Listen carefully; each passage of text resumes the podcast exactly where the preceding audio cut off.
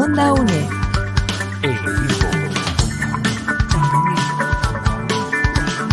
Imagen y sonido, hasta donde estés.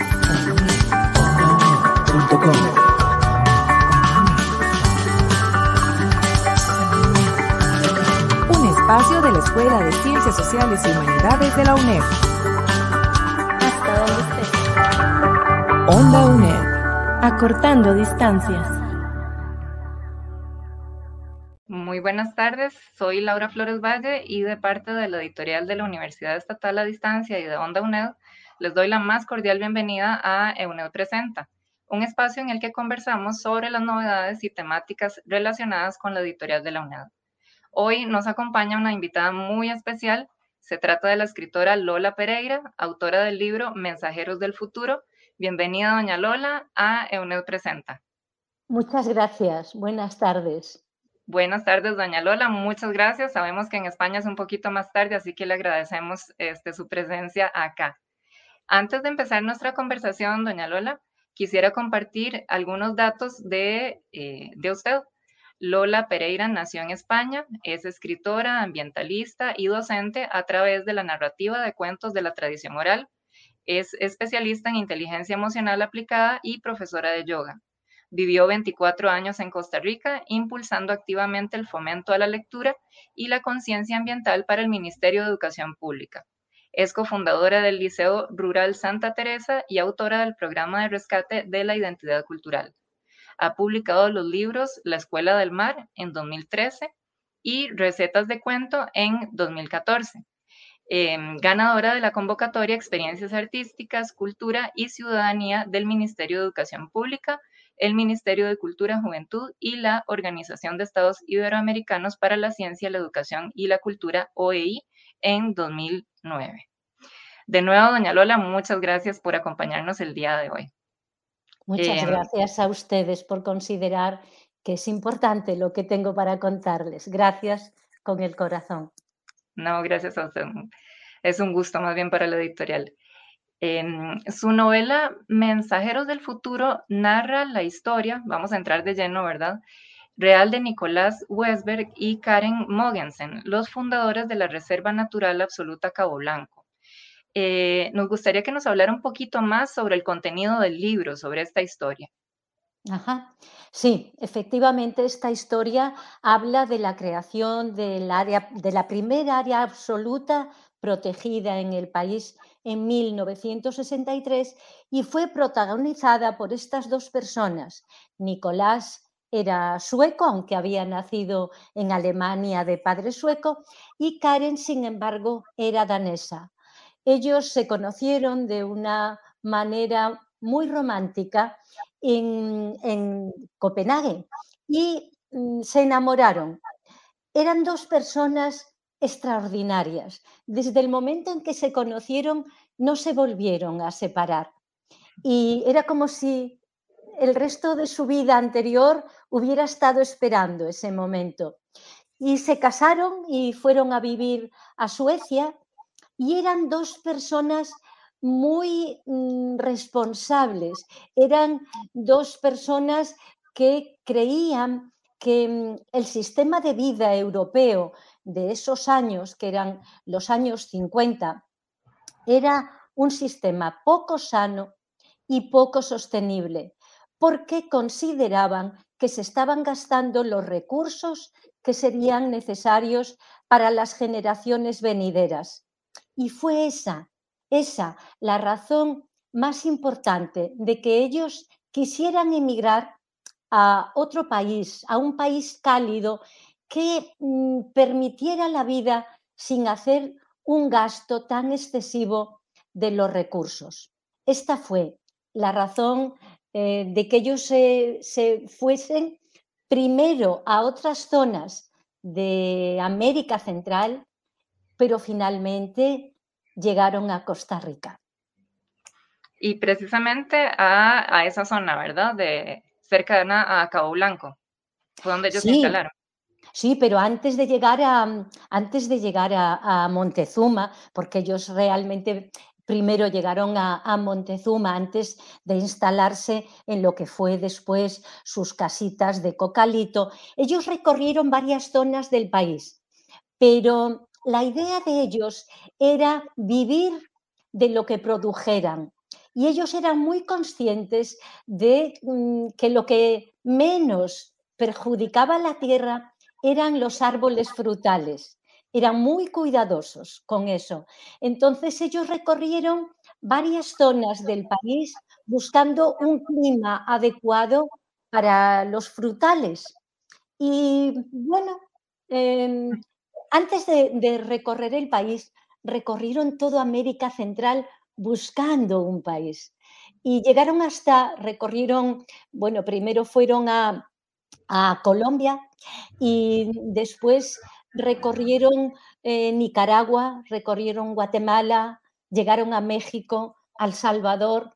Y en México fue donde doña Karen tuvo un sueño. Soñó mm. con un país de dos penínsulas. Y cuando buscó en el mapa de América Central qué país tenía dos penínsulas, era Costa Rica. Así mm. que tomaron la decisión de irse para Costa Rica y allí, como le dije, recorrió recorrieron bastante buscando el clima ideal, porque había zonas en las que les parecía que llovía mucho, aunque he de decir que el clima ha cambiado mucho desde entonces, ¿verdad? Y así se demuestra en las cartas escritas. Bien, pues por fin un día eh, vieron un campesino que se, eh, que estaba en un autobús eh, que llegó a Punta Arenas y él les dijo que se iba para Montezuma. Así que ellos se subieron en la lancha. Se fueron para Montezuma. Y se fueron para Montezuma. así fue un largo periplo y una gran aventura hasta que llegaron entonces para allá. Sí, lo que pasa que fíjese, no se instalaron, o sea, en aquel momento conocieron Montezuma, pero después fueron recorriendo otros lugares. Entre ellos la isla Jesusita, que es la isla que uno encuentra cuando llega en el ferry a Paquera y a la izquierda encuentra una isla y ahí, esa isla, ellos llegaron a comprarla, pero no se quedaron allí porque no había, había muy poca agua dulce. A día de hoy eso está resuelto, pero en aquel momento no. Estaba complicado. Doña Lola, Em, usted se interna en la mente eh, propiamente de doña Karen y narra en primera persona desde la perspectiva de ella, ¿verdad? Eh, la historia. ¿Cómo fue el proceso de contar la historia a través de una persona real que usted no conoció, ¿verdad? ¿Cuánta investigación hay detrás de eso? ¿Y cuánto tuvo usted que ficcionalizar? O bueno, ¿cómo fue un poco el manejo, ¿verdad? De esa perspectiva. Sí, bueno, le contesto a lo primero que me dijo. Em, ¿Cómo pude escribir en primera persona. Mire, a mí en general no me gusta escribir en primera persona. Elijo siempre la tercera persona porque eso le permite a uno ciertas licencias, ¿verdad? Un, un alejamiento, un acercamiento. En este caso, me ha ocurrido algo que nunca me, me ocurrió. Y fue lo siguiente, yo había hecho una investigación a lo largo de cuatro años. La investigación la hicimos a través de muchas entrevistas con personas que los conocieron y que todavía viven. Y entre ellos mm, Patricia Slump, la que era como la hija de Doña Karen, ¿verdad? Una holandesa que se conocieron eh, años después de que ya no, cuando ya no estaba el esposo de doña Karen y que para ella fue como su hija. Bien, Patricia sigue viviendo, sigue estando en Montezuma, es la dueña del sano banano y ella me contó muchas cosas, pero toda la gente a la que yo quise entrevistar, la, entrevisté y nos contaron, y digo nos contaron porque fue me acompañó en muchas de esas entrevistas el profesor don Jaime García, entonces, ah, porque en principio empezó don Jaime con las entrevistas, pero luego ya continuamos los dos. Yo soy una persona muy conocida en el área por ser la fundadora del colegio y porque viví 24 años allí. Y a la hora de establecer las entrevistas no tenía ningún problema. Así que hicimos muchas, pero también eh, lo hicimos, la investigación se hizo a través de 20 años de cartas que mantuvieron Nicolás y su padre. Ellos, como europeos del norte bien organizados, se escribían dos cartas al mes durante 20 años. Y esas cartas las consiguió Tommy Asberg, el presidente de la Asociación Amigos de Cabo Blanco. Así que Tommy y yo nos reunimos durante dos años todos los martes y los jueves. Estuviésemos donde estuviéramos. Él a veces estaba en Suecia, yo a veces estaba en España, a veces coincidíamos en Cabo Blanco o a veces yo estaba en Escazú y él en Cabo Blanco o yo en Cabo Blanco y él pues en, otro lugar de Costa Rica, en Tilarán, podía estar en, en Limón, pero martes y jueves teníamos una cita que cumplíamos para ir traduciendo esos 20 años de cartas.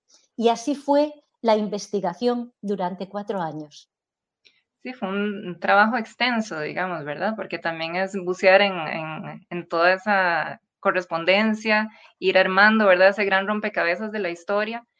Em, queríamos eh, preguntarle también, eh, doña Lola, ¿qué se sabe, digamos, en la actualidad sobre el asesinato de Nicolás Westberg? Ajá. Bien, antes mm, quisiera eh, comentarle algo respecto a, eso que ha dicho usted, a bucear en, la vida de una persona que, que, yo no he conocido, ¿verdad? Em, yo no suelo escribir en primera persona, pero yo me puse a escribir la historia un 24 de diciembre por la noche, después de cenar. Yo tenía todos esos datos de las cartas, de las entrevistas, lo tenía ya todo ordenado, pero no había elegido quién iba a contar la historia. No lo sabía. Me puse, como solemos decir, en la página en blanco. Me puse delante de la computadora y todavía me estremezco cuando lo recuerdo porque me puede creer que sentí como que Karen llegó. Llegó y me susurró y me empezó a contar y yo estuve obligada a contar la historia en primera persona porque me parecía que sería faltar a, la dignidad de doña Karen si no lo hacía así.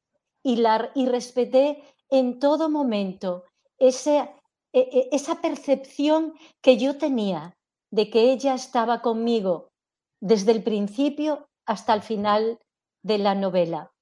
Muchas veces nos reímos juntas y otras lloramos intensamente, pero fue así. Me sentí acompañada por doña Karen todo el tiempo.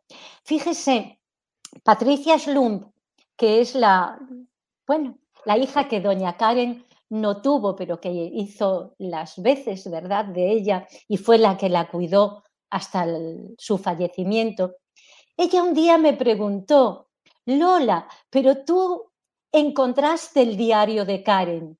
Y yo le dije, no, yo no sé ni siquiera si Karen tenía un diario. Y ella me dijo, es que yo leo el libro y es como si estuviera escuchando a Karen.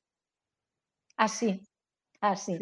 una, logra una perspectiva y una muy vívida, digamos, ¿verdad? Eh, en, la, narración de la historia, entonces. Es que sentía, Karen, fue como si Karen llegase y me habitara, de verdad. Eh, Laura, respecto a la otra pregunta que usted me, ha hecho sobre el asesinato, el asesinato de Nicolás no estuvo claro nunca, ni en aquel momento, ni a día de hoy. Eh, el, sí, que es verdad que hubo un asesino confeso que fue juzgado y que fue encarcelado, pero él nunca explicó los motivos que le habían impulsado a asesinar a Nicolás, al que no conocía siquiera, pero lo asesinó y tampoco llegó a cumplir la condena. Y son cosas que nadie ha explicado nunca, ¿verdad? A día de hoy seguimos sin saber exactamente los motivos, pero tengo que decir que había muchos intereses en que no se crease el área de Corcovado, que posteriormente a la muerte de, Nicolás fue creada, porque ese era el motivo por el que Nicolás estaba en Corcovado. Él había ido a, levantar un catálogo de especies para poder demostrarle al gobierno que allí era necesario crear otra área de protección. Y allí lo encontró la muerte. Ahí, él, él estaba solo, eh, doña Lola, ¿con quién estaba en esa gira? Bueno, él fue él em, se fue en, la lancha, ¿verdad? Hasta, hasta Drake. Y cuando él se fue en la lancha, alguien se sentó a su lado, un muchacho, que no, lo no se conocían, pero el muchacho empezó a hablar con él y, y fue preguntándole y fue diciéndole, y él tenía previsto buscar a una persona que era la que había acompañado a doña Karen en un viaje anterior, pero no encontró a esa persona porque estaba de viaje. Entonces este muchacho que había viajado con él en la lancha se ofreció a ser el, su guía y así fue. y, fue su asesino. Uh, sí, quedó entonces eso siempre con un halo de total misterio, ¿verdad? Porque finalmente no, no se logra aclarar muy bien eh, qué pasó. ¿verdad? Bueno, en el libro, claro, no, no puedo desvelar. claro. Para, el que no haya leído. no, no, no, jamás. en el libro se, dan algunas pistas, se cuentan algunas cosas, ¿verdad?, que uno eh, puede pensar. Pero vuelvo a decir, había muchos intereses. Había intereses por parte de los oreros. Que, mm. que, seguían estando allí. Había también personas interesadas en sembrar cítricos, en hacer una marina. Había, bueno, en vender tierra allí mm. y, y, hacer, pues, hacer construcciones, hacer hoteles, ¿verdad? Quiero decir que había muchos intereses económicos. Claro, sí, hay mucha tela que cortar por ahí definitivamente. Doña Lola, vamos a hacer una pequeña pausa y luego continuamos con esta amena conversación. Muchas gracias. Claro. Onda UNED, acortando distancias. Apoyando a mi gente, educando a Costa Rica rescatando tradiciones, Radio Nacional.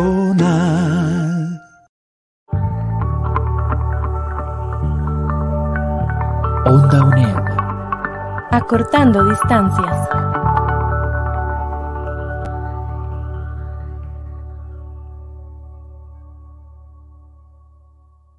Estamos de vuelta en UNED Presenta un espacio sobre las novedades y temáticas relacionadas con la editorial de la UNED. Hoy conversamos con la escritora Lola Pereira. Eh, doña Lola, Nicolás Westberg fue fundador, como ya lo hemos indicado, ¿verdad?, de la primera Reserva Natural Absoluta de Costa Rica y también uno de los primeros ambientalistas asesinados en nuestro país. ¿Qué dice eso sobre la imagen verde que tiene nuestro país hacia el exterior, verdad? Eh, pues a, ver. ¿Se sostiene esa imagen? ¿Qué considera usted? Sí, Costa Rica sigue teniendo una imagen magnífica en el mundo.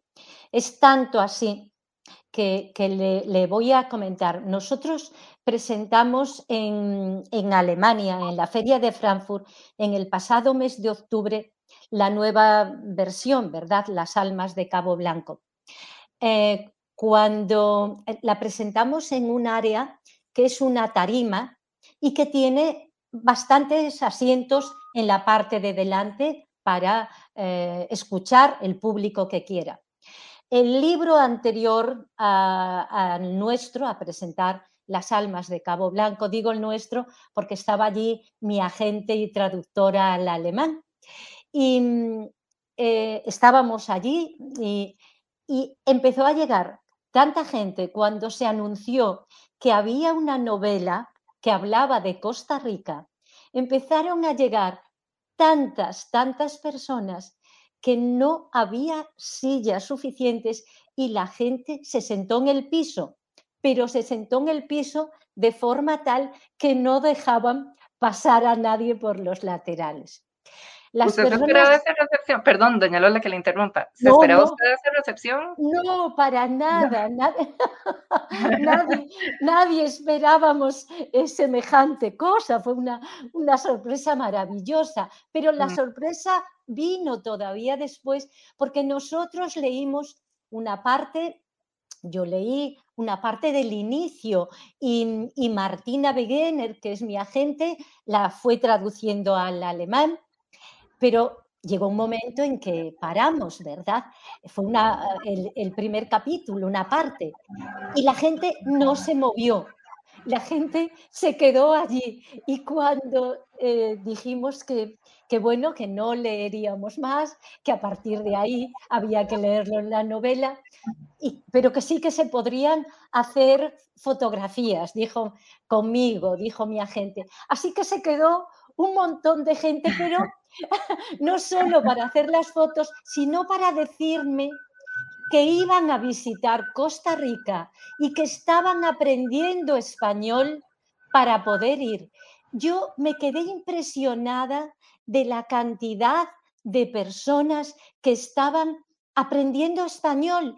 Yo viví en Costa Rica cuando era muy jovencita, cuando tenía 18 años, y en aquel momento había muy poca mezcla entre alemanes y, personas de otras nacionalidades. Sin embargo, en esta ocasión me llevé la gran sorpresa que había muchísimos casados con españolas o, eh, o al revés, o casadas con españoles, y mucha gente que hablara español y todo el mundo quería ir a Costa Rica. Quiero decirle con esto que, a ver, es verdad que están muriendo ambientalistas en diferentes zonas del mundo, pero eh, no pueden culpar al país, no se puede culpar al país. Y Costa Rica es un país atractivo y prodigioso, lo es. Em, doña Lola, ¿cuál ha sido la respuesta del público lector costarricense a esta obra y en especial a los hechos históricos, verdad? Que una parte de la población definitivamente desconoce. Pues sí, la mayoría de la población desconocía esto porque incluso en, las propias, en la propia área de Cabo Blanco, bueno, sabían parte de la historia, pero no toda, porque, a ver, la verdad es que yo escribí esta historia por una parte porque consideré que Costa Rica se lo debía a Karen y a Nicolás, pero también por agradecimiento, por el agradecimiento que yo siento hacia Costa Rica por cómo me ha acogido, cómo, cómo ha, permitido que yo haya hecho todos los trabajos y todas las tareas que he querido hacer. Eh, yo me siento con el corazón partido, como dice la canción, porque mi, mi familia está toda aquí en España, pero yo parte de mi corazón sigue estando en Costa Rica. Y la escribí por ese agradecimiento, pero también para que mis alumnos del Liceo Rural Santa Teresa conocieran su propia historia, porque el que no conoce su historia está obligado a repetirla, porque el que no conoce su historia no la ama y el que no la ama no la defiende. Y a veces llegaban extranjeros y contaban su versión, y, como no había nada escrito, porque no había nada escrito, uno se lo podía creer o no. Ahora, la verdad es que ha sido una sorpresa para la mayoría de la gente esta historia. Y la, y la verdad es que es muy bien acogida, muy bien. La, es, es bien acogida, me preguntan muchísimo y cada vez que sale algún anuncio o sale alguna entrevista mía, recibo un montón de llamadas agradeciéndome haber escrito esta historia. Qué gratificante. Pienso yo, uno como escritor, ¿verdad? recibir esa, esa retribución es eh, enorme. Doña Lola, este, ya para ir cerrando nuestra conversación, eh, me gustaría consultarle, preguntarle sobre la difusión que se le ha dado a la novela en Europa. Sabemos que ha sido traducida al inglés y al alemán, como usted eh, señaló antes, y que tendrá una traducción al, italiano, ¿verdad? Ah, Bajo el título Las almas de Cabo Blanco. Sí, así es. La verdad es que cambiamos el, título porque eh, aquí en Europa sonaba un poco como a una eh, a, ciencia ficción. Y entonces, para que no equivocasen ¿verdad? el sentido de, la novela, le pusimos las almas de Cabo Blanco. Pusimos las almas de Cabo Blanco porque al final de Mensajeros del Futuro yo hago una referencia a las almas de Karen y Nicolás que siguen en, Cabo Blanco, que siguen en, en, esa zona protegiendo a su criatura, ¿verdad?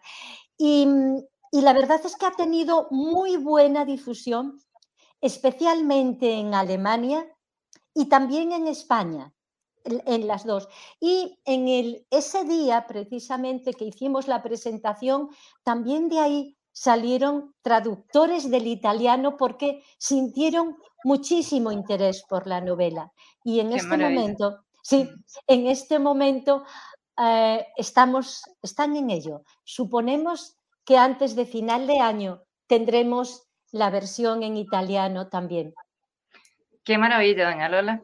Este, bueno, les recordamos que también va a haber eh, algunas actividades asociadas al libro, em, un conversatorio virtual con estudiantes de secundaria en Pérez Celedón, Pocosí, Península de Osa, el primero de junio y habrá una transmisión por el canal de YouTube de la UNED. También queremos recordarles que Mensajeros del Futuro está disponible en librerías UNED ubicadas en Sabanilla, Heredia y Cartago y en algunas sedes de la UNED a lo largo del país. También lo pueden comprar en línea en el sitio web. Eh, queremos agradecerle a doña Lola por acompañarnos hoy y por supuesto a José Navarro eh, por eh, la producción de, de este programa, de esta entrevista. Muchas gracias, doña Lola. Muchas gracias a ustedes. Me ha encantado escuchar de nuevo el acento Tito. Gracias de todo corazón. Un gusto haberla tenido acá. Muchas gracias y buenas tardes. Onda UNE.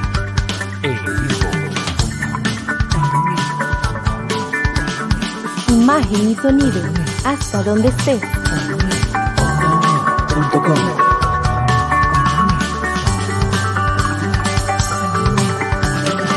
espacio de la Escuela de Ciencias Sociales y Humanidades de la UNED.